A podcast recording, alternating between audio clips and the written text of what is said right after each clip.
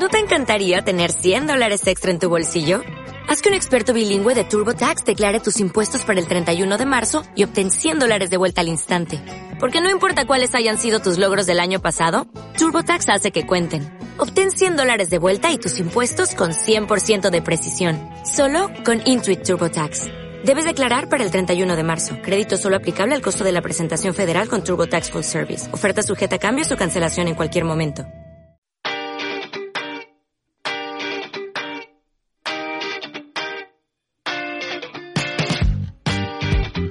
Comienza este espacio que está capitaneado por el, bueno, yo creo que es el, el ser humano que más sabe de vehículos del mundo. Pues estoy de acuerdo. Eh, José Lagunar, eh, miembro además de Auto FM, del mejor programa del motor de, de, la radio, yo creo que es de las personas que más saben además de seguridad vial. ¿Qué tal, José? Muy buena, chicos. Siento desmentiros. No estáis dando no estáis dando titulares que se ajusten a la realidad. Bueno, ya está dando palitos. Madre mía. El día que me veas conducir flipas, José. En fin, vamos a, vamos a hablar del tema de hoy. Que se puede hablar, vamos a hablar de los patinetes, que tú ya lo has hecho, yo recuerdo ya hace meses que hablamos de los patinetes y además nos pusimos muy serios. Pero en este caso, ¿qué quieres contarnos? Bueno, pues el director de la DGT lleva ya unos días diciendo en los medios de comunicación que hay que matricular los patinetes. Y no es nada nuevo porque hay varios países en Europa en el que ya están los patinetes matriculados. La cuestión es por qué y para qué quiere la DGT matricular los patinetes. ¿Para qué crees tú, Agustín? Bueno, para controlarlos y cobrar sobre todo, ¿no? Sí, yo creo que, que, sobre todo tienen una idea clara en la parte de aumentar los ingresos, pero realmente es algo que puede ser muy positivo porque va a ayudar a identificar mejor a los infractores y también es un paso previo e imprescindible a exigirles el seguro obligatorio. Mm, ¿Pero se pueden matricular actualmente en España? No, en España de momento la DGT solo lo dice, pero no hay todavía un marco jurídico para poder hacerlo. Uh -huh. Bueno, uh -huh. pero dice que va a ser obligatorio hacerlo, ¿no? Sí, sí, eso es lo que dice, pero no dice ni cuándo ni cómo. De hecho, han hecho un manual para que los patinetes sean un poquito más seguros, pero fíjate, para los patinetes nuevos esto no entra en vigor hasta 2024 y los patinetes que hay ahora circulando no van a tener esa ficha técnica obligatoria hasta 2027, así que largo lo fía, Néstor de la DGT. Sí. Madre mía. Oye, José, ¿qué sucede en otros países?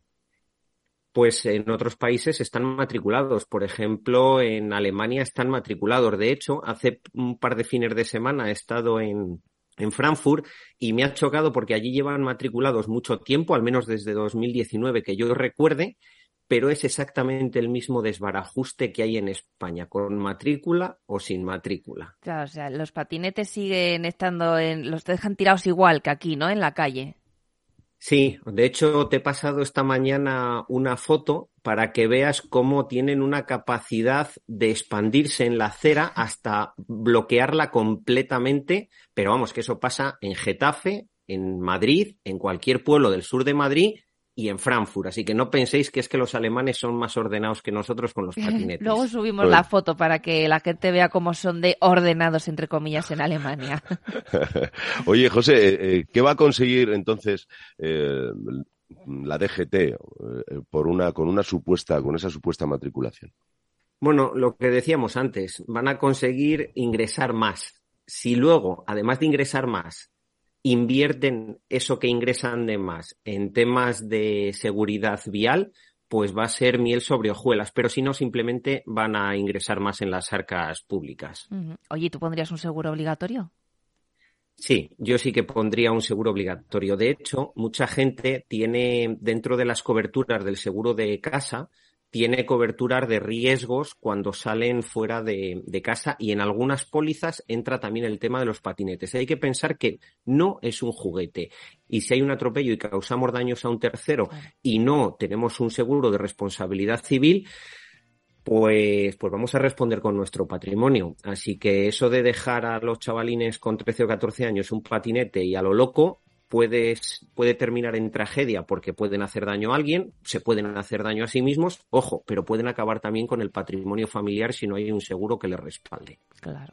Pues como dice la canción, precaución amigo conductor, en este caso de patinetes, que hay que tener cuidadito para que todo vaya bien y sobre todo regularlo en condiciones. Genial, pues hasta la semana que viene, chicos. Chao.